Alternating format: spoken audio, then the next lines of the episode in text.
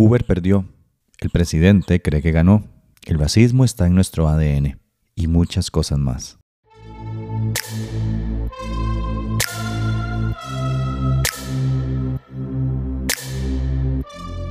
Yo soy David Barrientos. Bienvenidos y bienvenidas a este espacio semanal que tenemos para explicar las noticias más importantes de Costa Rica y el mundo.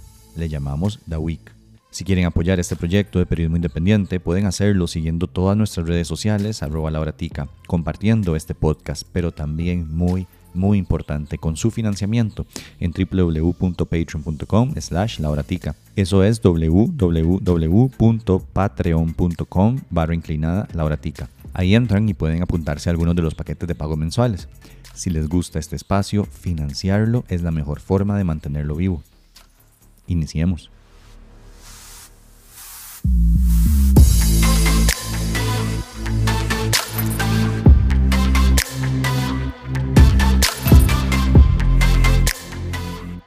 Justin Campos fue despedido esta semana de su puesto como entrenador del Deportivo Saprissa. Pero ¿por qué mete una noticia de deportes en este podcast? Porque esto no es una noticia sobre deportes, es una noticia sobre racismo. Les explico. Javon East, jugador del Saprissa, denunció que el entrenador Campos le dijo negro bastardo y negro de mierda. Lo hizo a través de la Asociación de Jugadores Profesionales de Fútbol, ASOJUPRO. Sin embargo, en su denuncia dice que él primero le comunicó este tema al gerente deportivo del equipo, Ángel Cantalina, y que este no actuó de forma que él esperaba, y que le dijo que palabras como las de Campos eran normales en Costa Rica. Por eso, luego del consejo de algunos compañeros, buscó a ASOJUPRO y, junto con organizaciones antirracismo del país, hicieron la denuncia pública. Fue en ese momento que Saprisa, ante la publicidad de lo ocurrido, tomó la decisión rápida de despedir al entrenador. A mí me parece la decisión correcta. Sobre el gerente general dijeron que estaban haciendo una investigación.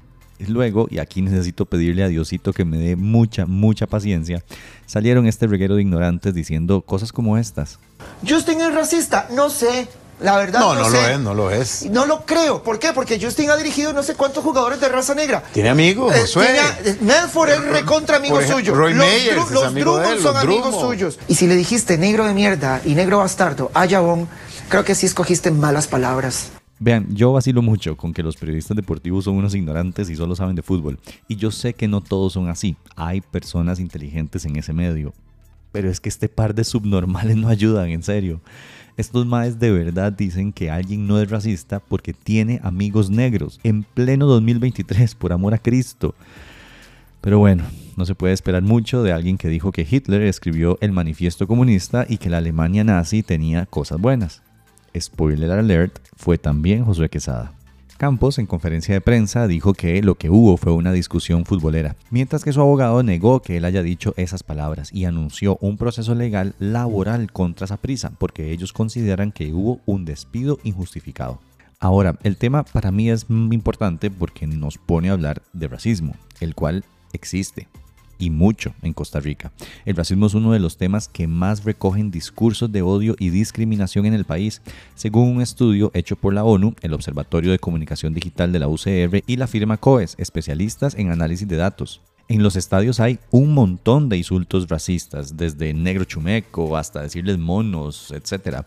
Javon no es el primer jugador que denuncia racismo en el fútbol. Entonces, valga esta noticia para ponernos a reflexionar y entender que podemos hacer expresiones racistas, podemos tener pensamientos racistas y podemos ser racistas aunque convivamos o trabajemos con personas negras. Y ojalá más temprano que tarde, de verdad, podamos eliminar esa forma de discriminación.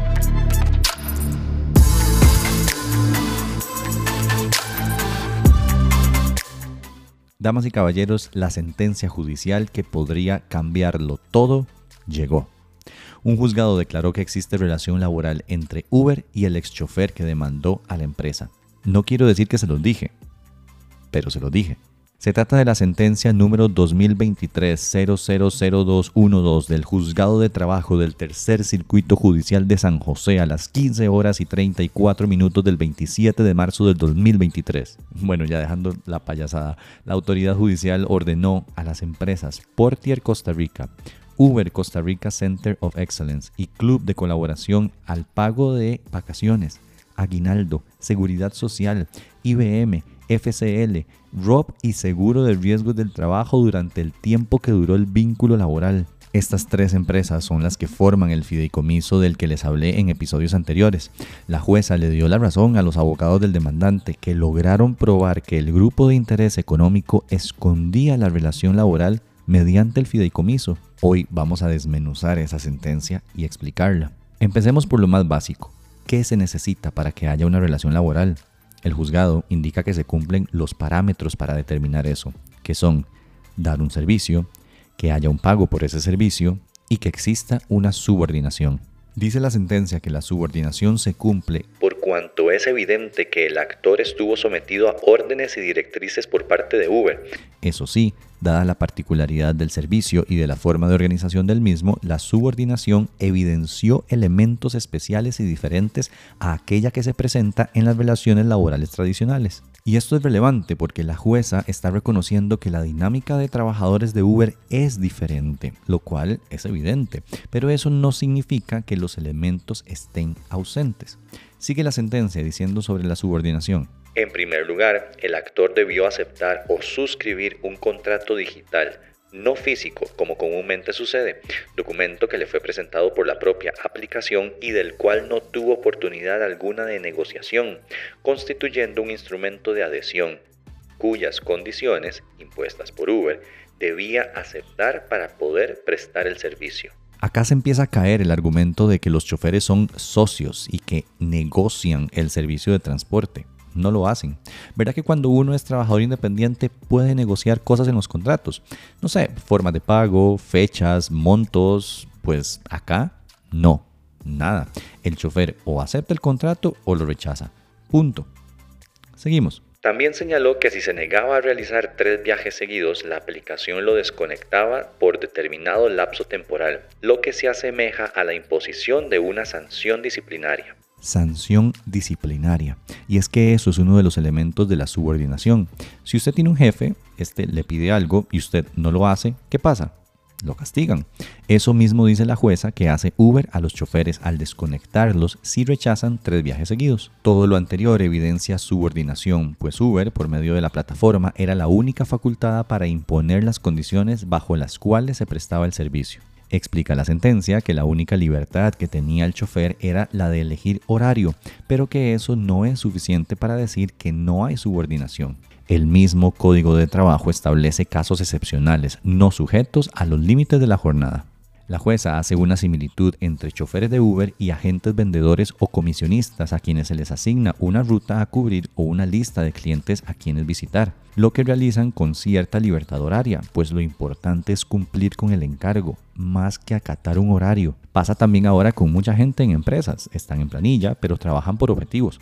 No les imponen un horario, pueden trabajar cuando les dé la gana, siempre y cuando cumplan las metas, pero sigue habiendo relación laboral. Sobre el pago dicen que dependía de la cantidad de viajes realizados, el valor asignado a cada uno de ellos y el porcentaje correspondiente al chofer, aspectos determinados de forma unilateral por Uber por medio de la aplicación. Es decir, es la empresa la que decide cuánto se le paga al chofer, sin posibilidad de que éste tenga vela en el entierro.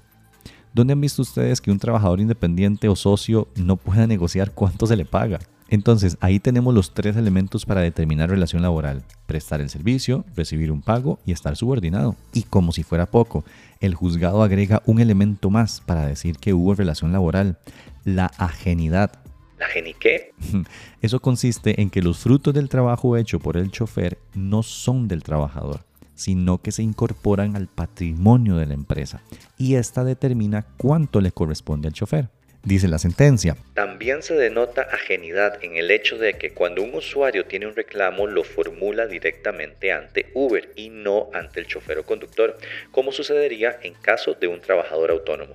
Dice la jueza que cuando este chofer en particular tuvo contratiempos con el uso de su vehículo, Uber le dio ayuda, como pagarle el 80% de la multa de tránsito, así como el apoyo legal que recibió para poder recuperar su vehículo cuando fue confiscado por las autoridades. La fundamentación que hace la jueza desde la humilde opinión de este servidor es bastante sólida para comprobar que sí hubo relación laboral. Termina diciendo, En criterio de esta juzgadora no resulta factible que una persona que no cuenta más que con su propia fuerza laboral, la que pone a total disposición de un conglomerado económico, sea considerado un socio, un emprendedor o un trabajador autónomo.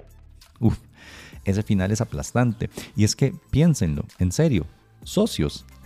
Qué putas. Un socio es alguien top en las empresas, que tiene mucho poder de decisión. Los choferes no están ni cerca de eso. Emprendedores, perdón, pero tampoco. No ganan nada más que un porcentaje de lo que Uber cobra por los viajes. Y ya. Y trabajadores independientes es lo que más se les podría acercar, pero ya vimos que tampoco lo son. Uber, ahora sí, respondió a la solicitud de declaración que le hicimos. Ella es Carolina Coto, directora de comunicación regional de la empresa. En Uber somos respetuosos de las autoridades de cada país en el que la app está disponible. La sentencia reciente declara parcialmente con lugar una demanda planteada por una persona que aduce haber sido trabajador de la plataforma. Pero debemos aclarar que esta sentencia no cataloga como fraudulento o ilegítimo el modelo de operación de Uber, ni aplica para todas las personas que prestan servicios independientes de transporte como socios colaboradores. Esta resolución es de primera instancia y no tiene carácter definitivo. Estaremos presentando un recurso de apelación ante el tribunal correspondiente para que valore la fundamentación legal de la sentencia. En todo caso, lo que se dicta en este proceso aplicaría solo para el caso particular de esta persona. ¿Escucharon esa última frase? Lo que se dicta en este proceso aplicaría solo para el caso particular de esta persona. Tiene razón, solo aplica a esa persona, pero genera un precedente enorme. Y, adivinen qué, según los abogados del demandante, ya tienen más de 100 solicitudes de valoración de casos para ver si también demandan a Uber. Bueno, ahora sí, nos quedamos sin Uber en el país entonces. Mm, no necesariamente. A ver, yo no pensaría que Uber simplemente se vaya a ir y dejar un mercado como el de Costa Rica libre en donde la gente literalmente preferiría arrancarse las uñas con un alicate que viajar en transporte público. No creo que lo vayan a dejar simplemente así a la competencia. Bueno, pero es que las cargas sociales harán imposible que Uber contrate gente en el país. Uber generó 31.800 millones de dólares el año pasado. Yo creo que pueden costear las cargas sociales. Si no lo hacen es porque no quieren, no porque no puedan. Sí, las cargas sociales deben bajar, sin duda alguna. Eso sí, sin desfinanciar los programas sociales. Pero deben bajar. Ahora, ¿ustedes de verdad creen que Uber no pueda pagarlas? Por supuesto que puede. A ver, es que Uber no es una pequeña empresa, ¿verdad? O sea, sí sabemos eso. Es una empresa multimillonaria. No es la señora que se pone una venta de empanadas y apenas le alcanza para pagar sus impuestos. Tampoco es un trabajador independiente que apenas tiene para pagarle a la caja. Ustedes acá me han escuchado decir que a esas personas, a esas empresas, sí que se les debe bajar las cargas sociales, sí deben tener condiciones especiales de aseguramiento, pero esas, no empresas como Uber es que de cuando acá nos ponemos a defender empresas gigantes que han hecho su fortuna a costa de abusar de sus empleados. Porque sí, es muy lindo el cuento de que pueden elegir cuándo trabajar y cuándo no, pero para que una persona pueda hacer un salario decente como chofer de Uber, tiene que trabajar que mínimo 11, 12 horas diarias durante 6 días a la semana, sin tener vacaciones pagadas, sin tener aguinaldo, sin tener seguro social. Nada, de verdad, ese es el tipo de empleo que queremos tener. Ese es el modelo de negocio que queremos atraer a Costa Rica. Yo no sé ustedes, pero yo no.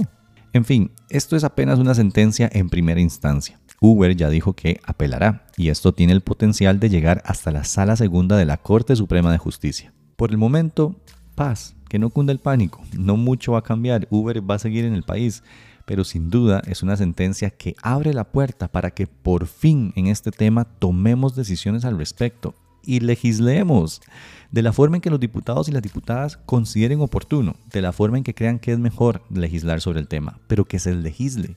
Es que ya fue mucho.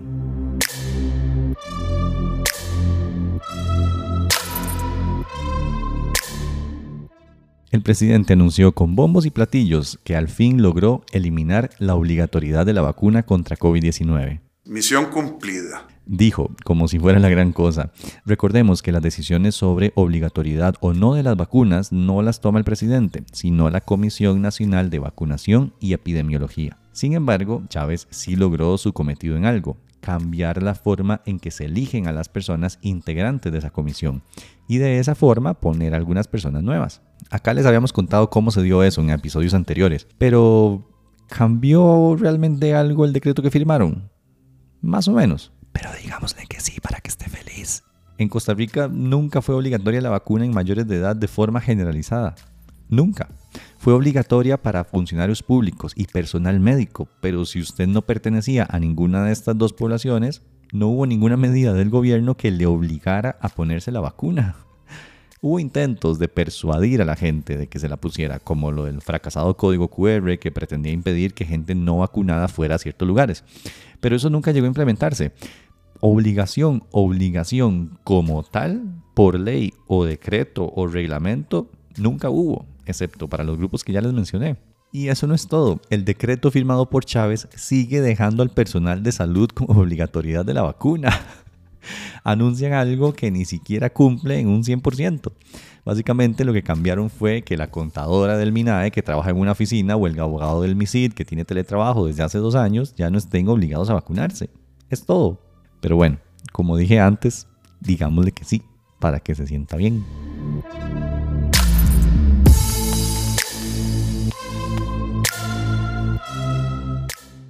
Lo que sí hizo exitosamente este gobierno esta semana fue colocar exitosamente 1.500 millones de dólares de eurobonos en el mercado internacional. ¿Euro qué? ¿Cuánto? ¿En dónde? Los eurobonos son una forma de que nuestro país pueda conseguir dinero prestado fuera de Costa Rica, en lo que se llama el mercado internacional. Hacienda emite certificados, o sea, papelitos, y se los da a entes a cambio de dinero, en dólares. Luego de ciertos meses, esta gente viene con sus papelitos y le dice a Hacienda, hey, devuélvame mi dinero más mis intereses. Un préstamo, básicamente. La colocación de esta deuda es buena noticia. Cuando Costa Rica los puso a disposición, recibió un montón de ofertas, lo que hizo que bajara la tasa de interés que tendrá que pagar por esos préstamos, de 7% a 6,5%. Yo sé que no suena mucho, pero cuando hablamos de 1.500 millones de dólares en deuda, es un pichazal de plata menos que tendremos que pagar en intereses. Pero ¿cómo beneficia esto a Costa Rica? El economista Surayavi Ramírez nos explica. La colocación de los 1.500 millones en eurobonos permite que el Estado no compita con el sector privado por recursos en el sistema financiero. Esto causa, en primer lugar, eh, una reducción en la presión hacia el alza de las tasas de interés, pero eventualmente, si nada extraordinario sucede, se esperaría que también colabore a reducir la tasa de interés a la que prestan los bancos. Esto porque los recursos que antes adquiría el Estado, ahora el sistema financiero va a buscar colocarlo en préstamos a personas o empresas y la disminución de la tasa es precisamente una de las formas de hacer estos préstamos más atractivos.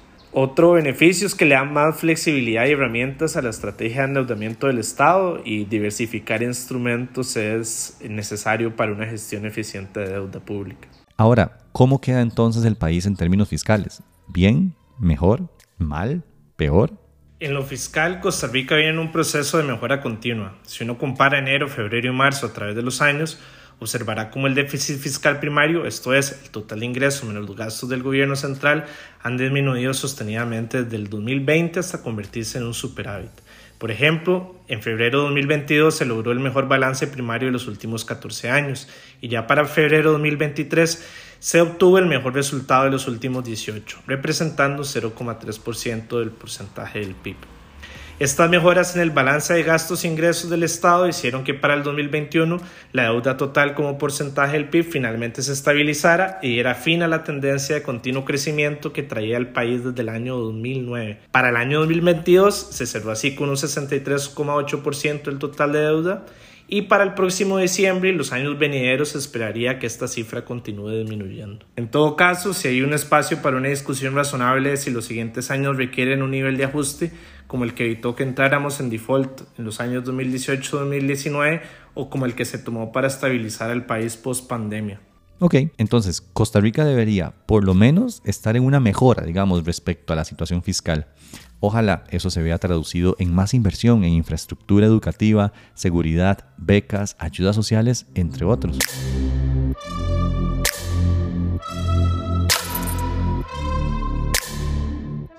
Busca empleo. Como la mitad de este país.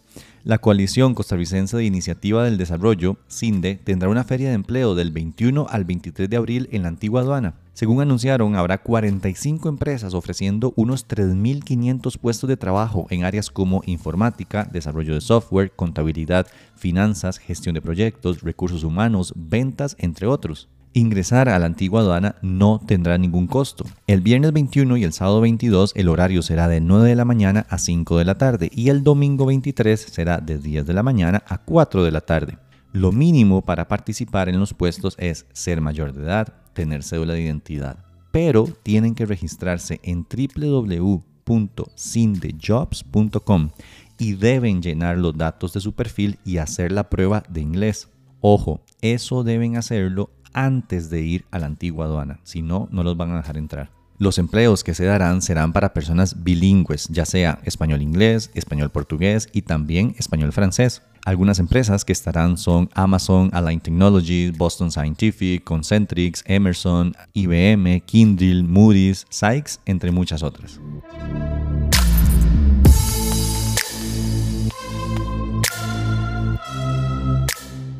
En un nuevo episodio de Liberación Nacional no entiende qué está pasando en el país y parece que no quieren volver a gobernar, un recién nombrado miembro del directorio político de ese partido fue condenado esta semana por tráfico de influencias. Se trata de Víctor Hugo Víquez, quien el pasado 11 de marzo fue nombrado en el alto órgano de la agrupación, luego de la solicitud de, escuchen bien, Oscar Arias Sánchez. Ay, más es que en serio no he entendido nada. A Víquez lo condenaron a dos años y ocho meses de prisión por el delito de tráfico de influencias en favor de, escuchen bien nuevamente, Juan Carlos Bolaños. El empresario aquel del cemento chino, del caso del cementazo, ¿se acuerdan? El juzgado dijo que Víquez le envió mensajes a la entonces presidenta de la Comisión Nacional de Emergencias, Vanessa Rosales, para favorecer al empresario Bolaños. A Víquez le dieron ejecución condicional de la pena, por lo que no tendrá que ir a prisión, porque los políticos nunca van a prisión. Además, lo inhabilitaron para ejercer cargos públicos por tres años. Cuando salió la noticia, allá por 2017, Víquez era candidato a diputado del PLN, pero se vio forzado a renunciar por el escándalo que se hizo. Y así, Liberación sigue echándose tierra encima, sin entender que deben hacer un cambio radical en ese partido para tener alguna esperanza de volver a llegar al poder. Thank you.